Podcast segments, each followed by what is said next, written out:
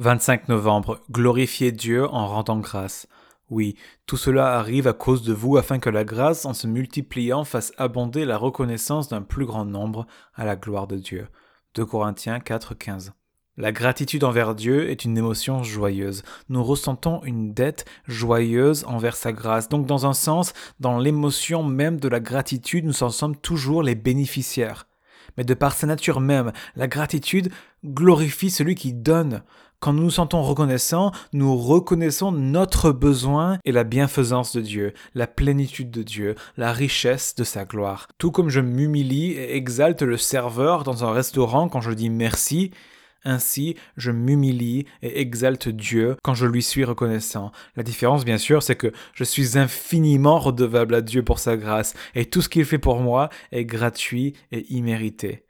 Mais le fait est que la gratitude glorifie celui qui donne. Elle glorifie Dieu et c'est le but final de Paul dans tous ses labeurs. Oui, ses labeurs sont pour le bien de l'Église, le bien de l'Église. Mais l'Église n'est pas le but suprême. Réécoutez le passage.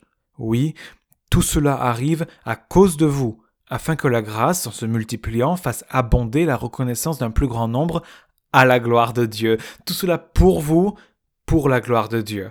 Ce qu'il y a de merveilleux dans l'Évangile, c'est que la réponse qu'il exige de nous pour la gloire de Dieu est aussi la réponse qui est la plus naturelle et la plus joyeuse à savoir la reconnaissance pour la grâce. La gloire de Dieu qui nous donne tout et notre humble joie de recevoir ne sont pas en compétition. La reconnaissance joyeuse glorifie Dieu. Une vie qui donne gloire à Dieu pour sa grâce et une vie de joie profonde sont la même vie. Et ce qui les unit, c'est la reconnaissance.